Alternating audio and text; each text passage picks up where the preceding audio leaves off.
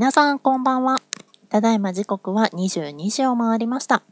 映画ファンの集いがお送りするツイキャス配信、おうちで生並みメモのお時間です。本日天の声を務めます、しおです。どうぞよろしくお願いいたします。えー我々映画ファンの集いは今年の初めまで東京、大阪にて映画好き同士のトークイベントを毎月開催しておりましたが、えー現在は定期的にオンラインにてイベントを開催しております。本配信のハッシュタグは、シャープナミムメモですので、ぜひこちらのタグをつけてコメント、感想など、どしどしツイートしてみてください。えー気になる本日のテーマは、漫画原作の映画です。いっぱいありますね。ということで、えーイベントで司会を務めているナミコさん、ミムさんともに楽しくおしゃべりをしていきたいと思います。それでは今夜も始めましょう。映画大好き。お家で話そう。ナミムメモ。パチパチパチパチパチ。漫画原作の映画。パッパラーダメだ。パチパチパチパチ昔すぎ る。じゃジャジャイアンではなかった気がする、今の。急速ドラえもんのイメージだったんだけど、今の。ちょっと認識の齟齬がね。まあ、それはいいとして、ありがとうございます。はい。ということで、改めまして、本日のトークテーマは、漫画原作の映画です。えー一応ちょっとあの、漫画原作だとアニメ化してる映画と実写化してる映画と、まあ、いろいろあると思うんですけど、一旦ちょっと今日は実写の映画のお話をしていきたいなと思います。直近での劇場公開作としては、えー弱虫ペダルうん、思い思われ、振り振られ。こちらアニメも映画今やってますね。でああ、そうですね。うん今日から俺は劇場版、グランブル、えー、キューソはチーズの夢を見る等が漫画原作。え、あれそうです失恋ショコラティエの方のああ、なるほどね。小説かと思ってたこれ。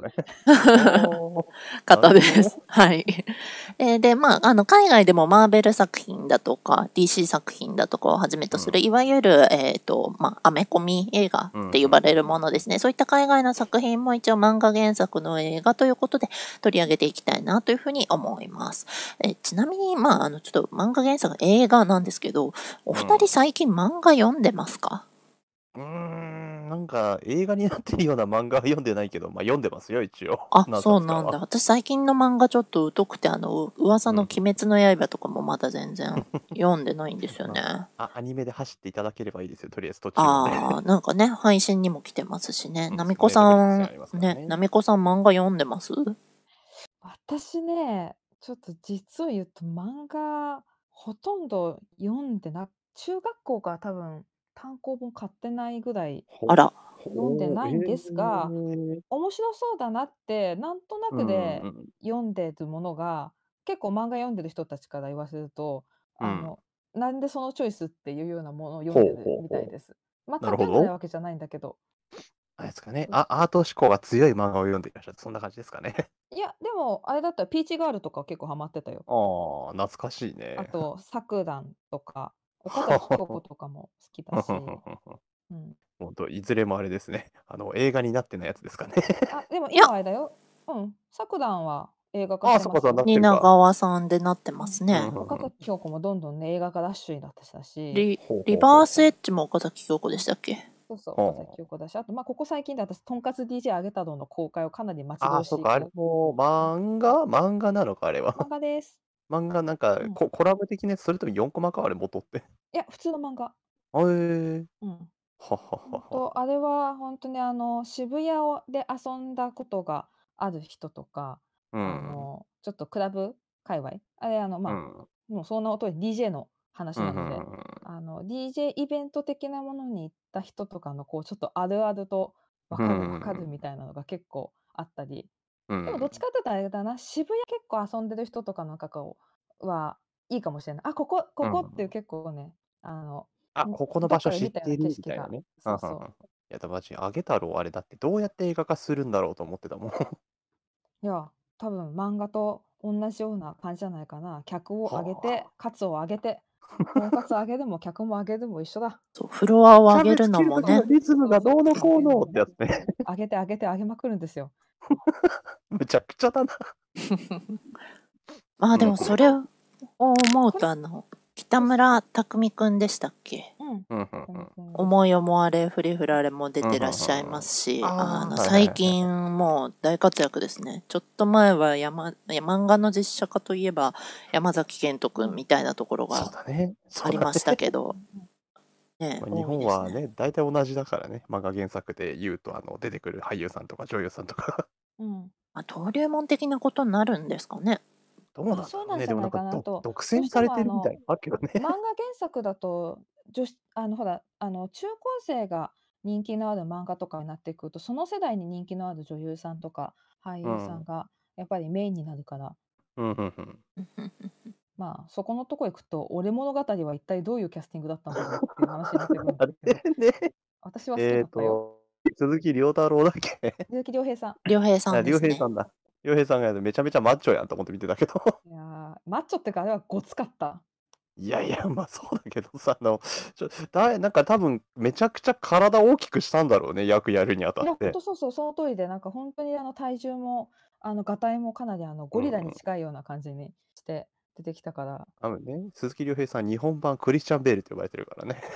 だって確かね、よ。その前だか後だかにすごくあの病気で亡くうなる、ん。結核か何かで亡くなるうん役をやらなきゃいけなくっやて、なんってたね。かものすうん。ごい減量をしなきゃいけなかったとかっうていう風なんうん。ことも後から聞きましたね。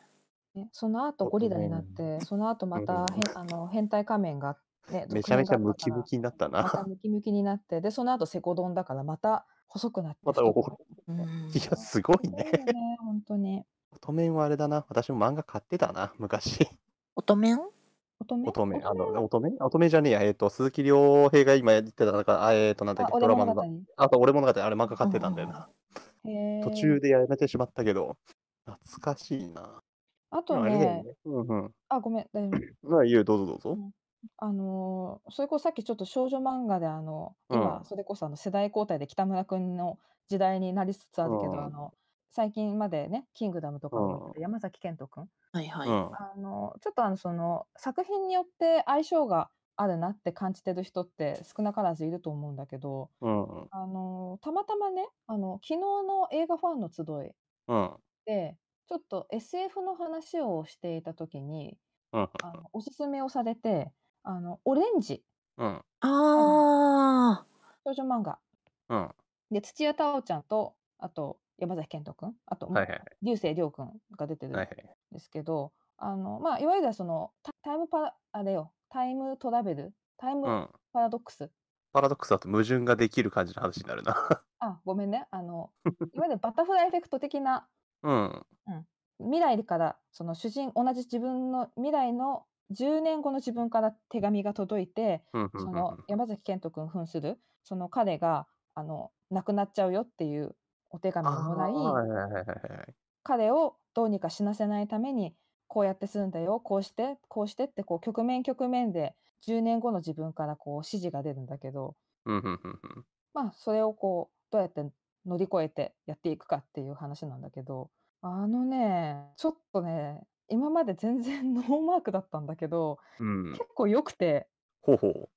なんかこう、ジ。え、S、SF ジ。チックな感じなんですね。なんかうん。内容は結構聞いてる感じ。そうものすごくがっつりじゃないんだけど、そうん。の未来を変えるためにみんなが奔走するときに、結う局ん。重要なのは、やっぱりみんなその時に思った自分の気持ちに正直になることうん。うん。っていうのがかなり肝になってて、それがすごくその高校生活の要所要所にすごく重なるから、もうすごく青春なのね。ほう。もう夏祭りとか、あの、あのもう少女漫画のじそういう実写でよくあか、るイベント。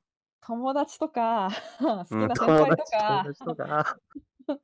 もうね、結構キュンキュンしちゃって。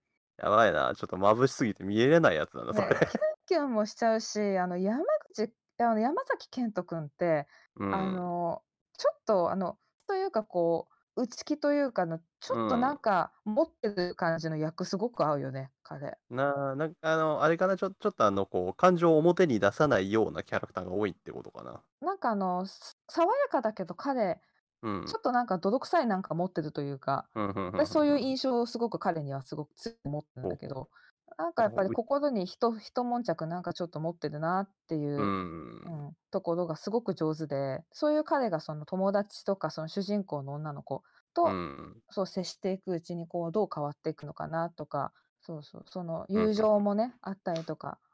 です結局その未来は変わるのか変わらないのかっていうところもちょっとねそこもおも面白くて、うんうん。うん、ちなみに大体同。じぐらいの時に映画、漫画原作でやってた作品がヒロイン失格がございましたね。ああ、山崎賢人見、出過ぎでしょうよ。ヒロイン失格結構面白かった面白かった。あ。の、笑える。シーンも多かったし、結構体張ってるシーン多いなって思ったそた。う。ね、あの、桐谷美玲ちゃんとうん。山崎賢人くんと坂口健太郎くんの、まあ、まあ、定番な、もう、あの、三角関係の話なんですけどね、ね。あのがも超良かった。う、もうね、な、なんだろう。私、あの映画はちょっとメインにイライラしながら見ていた。こいつらこんな青春優送りしたかったよ、みたいな。優しさに甘えてんじゃねえよ。こんやろ 映画館で見たの、あの映画。でも少女漫画ってそのなんだろうなこう思い切ってもらうとさうん。逆にそっちの方が良くない？あのね、振り切っていただいた方がいい。どちらかというと。もなんかこなんかれこう、ね、ね、あの、桐谷美玲があの CG で、CG だか特殊メイクだかでスキンヘッドになるシーンがね、出てきましたよね。ね、あの、なかなか変顔もしていらっしゃいましたね。そうそうそうそうそうそう見ましたねう。振り切ってて面白かったうん、ですね。あれこ面白かった。あの、ぜひぜひ見ていただきたい作品ですね、あのヒロイン失格は。うんオレンジもぜひ合わせて、うん。うん、ね結構そのヒロイン失格のちょっとあの山崎くんがちょっと合わなかったなって人はあのオレンジいいかもしれないです。あこれは本当ちょっとね進めていただいたあの参加した方には本当に感謝しかない本当に。本当振り出し物を見てしまいました。すごいね。それはな映画か映画館で見に行ったのね。うん、あの今ネットフリックスで配信ああるんで、あるんだ。そその方はあ。の映画館で見たんだけど、私はそれをうん昨日聞いたので、ネットフリッあ、クス探したら。あったから、ぜひぜひ。後でマイリストにぶっ込んでおこう。やっぱりね、制服着てる時代に彼氏欲しかった。あ 私も女子校だったから、いや、マジで共学に行ってたら、みんな制服でチャリで二血して恋愛してるもんだと思ってたんですよ。でそうそうそう。で、そう。それ旦那に言ったら、あの、普通にチャリで一人で家帰って帰宅部だったわって言われました。なんで部活やってるんだよ。そはあねなんかねそういう日本のね、実写も結構多いけど、あれだよね、海外も結構実写化されてるやつあるよね、日本の漫画とかも。そうだね。あーアリータなんて分かりやすいんあじゃない？そうだね。あとあれだ、あの、あの皆さんご存知かわかんないですけど、あの、シティハンター、ジャッキー・チェーンがやってるやつご存知です？古いジャッキー・チェーン。古そう。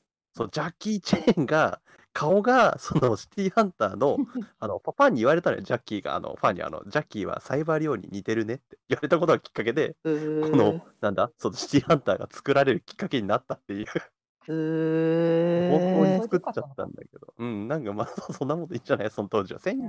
結構古いから、90 1990年代でしょ？年代ぐらいかな。まあ、多分前半ぐらいかな。ジャッキーが多分やりたいことをとにかくやりまくってた時期だね。そうそう。なんか18、なんでヒロインがね、当時18歳だった後藤久美子がいるっていうね。わお。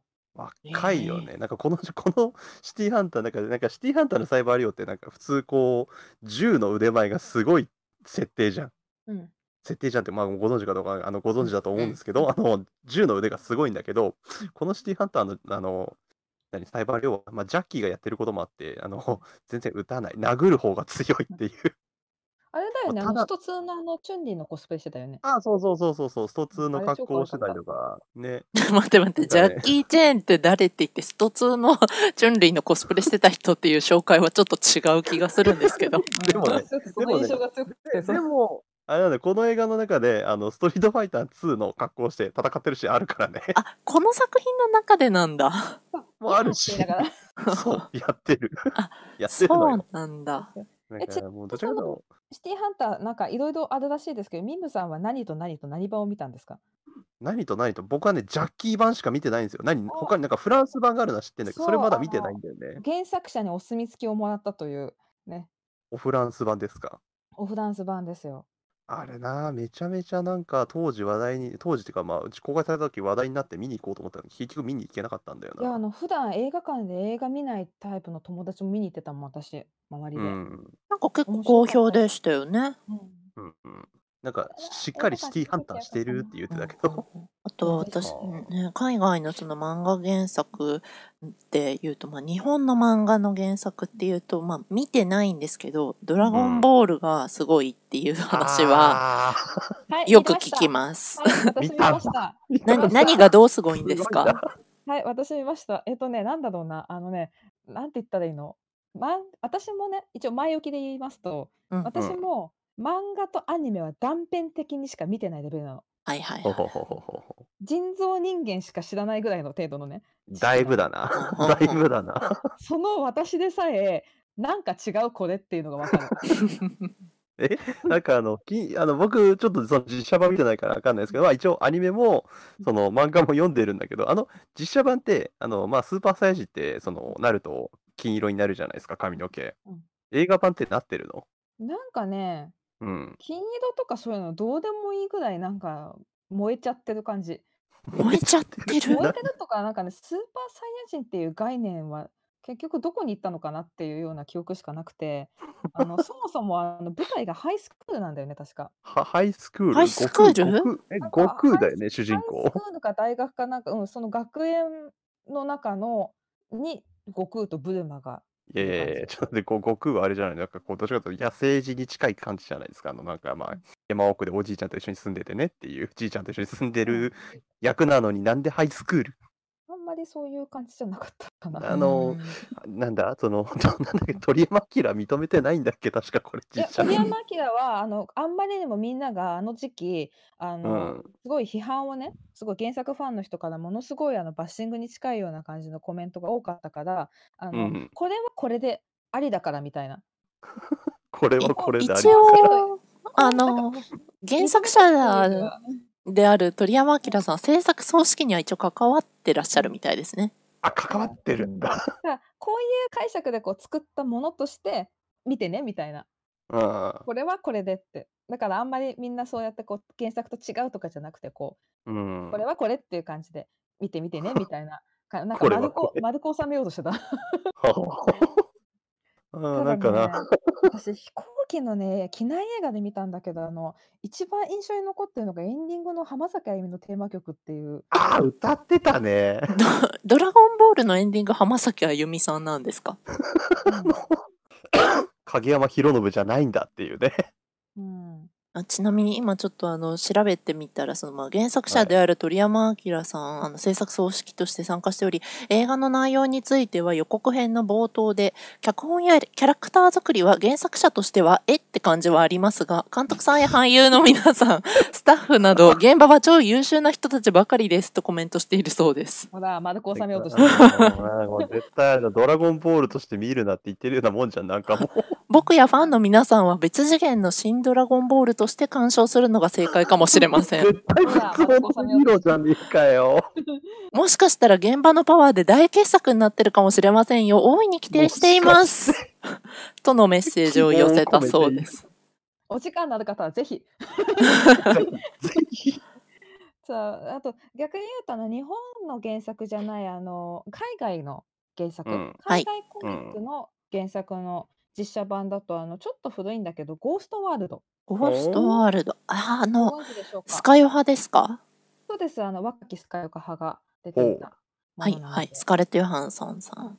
あのまあまああのなんていうの何にもないあの町にあの高校卒業するけど特に将来やりたいこともないし、したいこともよくわかんないやっていう友達2人で女子がだらだらひたすらつるんで文句を言って愚痴るだけの漫画なんですけどあの映画版にはそこにあのスティーブ・ブシェミよくねいろんなところにはいはいはいはい。出てくるブシェミさんですよ。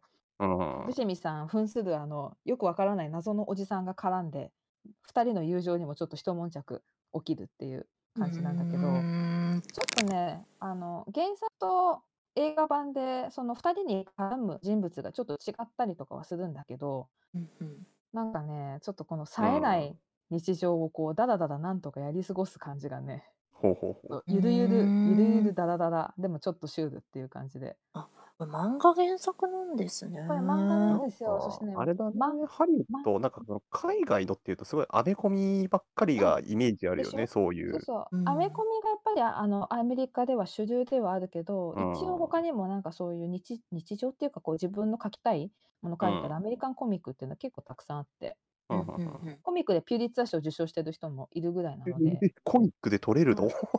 あいるんですいるんです。よ。へそういうえ方もいたりとかするので、結構アメリカの漫画ってね、掘りを掘り出すとうん。あの大人めが多いでも、でもほうほうほうほう。ん。シュールなものとかもねとてもう。う多い。ですね。ん。そうそうへーあれだなただねなんかこれはねそういう、あの、うん。おしゃれ、ダサおしゃれ、なんか、ダサかわ、二人のなだ服が。俺そういう、そういうおしゃれに突き抜けた映画見てねえな、もうへ変なじ実写化映画しか俺見てねえな、本当に。そうそう まだちょっとあの、言われてみれば、キングスマンも原作って漫画じゃなかったでしたっけ？漫画あれってですよ。どうああ、そうか。え、あれそう、なんか、え、映画で、映画の後に作られたわけではなく、映画の前からある感じ？確か、原作漫画っていう風な形で出てきますね、調べると。ほー。そうなんですよ。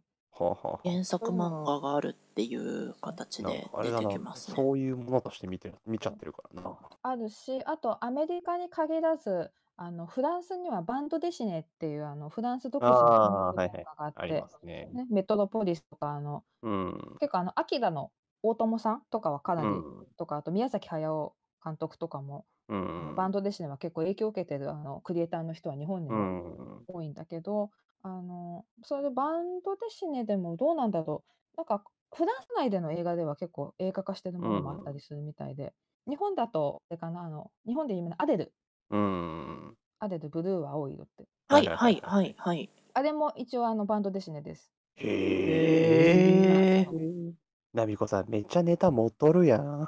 私結構海外のコミックね結構好きなのよ。とるやん。えー現代はアデルの人生という意味ということですね。すげえな。私は指からビームを出すケンシロウが出ている台湾の映画とか、そんなのしか知らないわ。そんなのがあるんですね。いやね、北斗の拳ね、意外と北斗の拳って結構実写化されてるんですよ。まあ、ハリウッド版もあるんですけど、なんかね、韓国で作られてる北斗の拳、なんかこれ多分これ無許可なやつなんだけど、なんかね、この北斗の拳、北斗の拳って結構人死ぬじゃん、ボンボン。うん。なんだけどね、この映画ね、一人も人が死なないっていう。あら おーで、台湾でも映画化されて、台湾でも北斗の拳やってるんだけど、ケンシロウがあの飛行つくとき指じゃなくてあの指からビーム出したいでこう倒すっていうね。うんうん。ハリウッド版も、ハリウッド版もね、良かったんだけど、なんか、なぜか敵キャラがね、あの、まあ、北斗の拳ってなんかこう、素手で戦うイメージなんだけどね、あの、銃を撃ってくるっていう敵が、うん。敵のボスがっていう、飛び道具使っちゃうんだ。そう、飛び道具使ってくるっていうね、結構ね、あの、うん、あ吹き替えはねもう全員北斗の拳の声優さん使ってるんだけど、うん、別物だねっていう感じのが多いですね、北斗の拳に関してはう。んうんえーまあ、北斗の拳はね、世界にいろんな影響を与えてるって言いますからね。マットマックス。マットマックス、そうそうそうそう。いや、でも違う、逆だ、マットマックスの方が先なんだ、北斗の拳より。あ、そうなんですか。日本日本未公開のフランスの漫画で、ジョセフィーヌっていうね、あの漫画があって、それね、日本版でちょっとね、出してほしいんだよね。配信でもいいから。ほうほうほうほう。え、ジョセフィーヌヌっていう洋画ですか？ジョそうジョセフィーヌってフランス映画です。フランスでは映画化してるんだけど、日本にはやってきてなくて。へー。まあ、これもアラサのあの一人一 人日記みたいな感じであのマッチングしてても男見つからないし仕事はできるんだけど、ね、エッフェル塔が見えるようなこう眺めのいい部屋取ってるけど部屋超汚いしみたいな なんかこじらせたアメリって感じですね。お尻お尻でかいの超 気になるっていうようなこじらせ女子の、着物だな、おい。ええ、パリの干物女子のお話なんだけど。はあ、ちょっと面白そうだね。これね、あるあるで、あの特にあの日本語版コミックは出てるので、ぜひぜひ読んでみて、皆さんと見てほしいですね、はいこれは。もう一度、ジョジョセフィーヌですね、タイトジョルがね。セフィーヌ。はい。はい。ありがとうございますもそろそろお時間でございますね。はい。リスナーの方から教えていただけるような感じになっていますね。定番化してますね。ありがとうございます。あの、そう、偶然聞いて、あの、リピーターで来てくださってる方もいるみたいで、ありがとうございます。ありがとうごあざいます。はい、えーでは、あの、お時間ですので、あの、皆さんに我々の活動についてのご案内です。でうんえっ、と、これまで東京と大阪にてリアルトークイベント開催しておりましたが、現在はレモというインターネットサービスを利用してオンラインイベントを無料で開催しております。えー9月は昨日終了いたしまして、次回の開催は10月24日土曜日の3時からボリューム11を予定しております。パチパチパチパチパチ。パチパチパチウェーイ。はいこちらの参加申し込みについては近日開始予定となっておりますので、お知らせをお待ちください。はい。で、えっと、今後の開催の詳細につきましては、イベントアプリ PTX や映画ファンの集いのツイッターアカウントをチェックしてみてください。ちなみに、あの、ツイッターアカウントの方には10月以降の年内の開催日程についても記載がございますので、そちら参照してください。イベントの他にも、えー本日のように毎週末ツイキャス配信ナミムメモ、生ナミムメモをお届けしています。ツイキャスでお聞きの方はサポーター登録、YouTube でアーカイブで聞いていただいている方はぜひチャンネル登録のほどよろしくお願いいたします。何とぞ。何とぞ。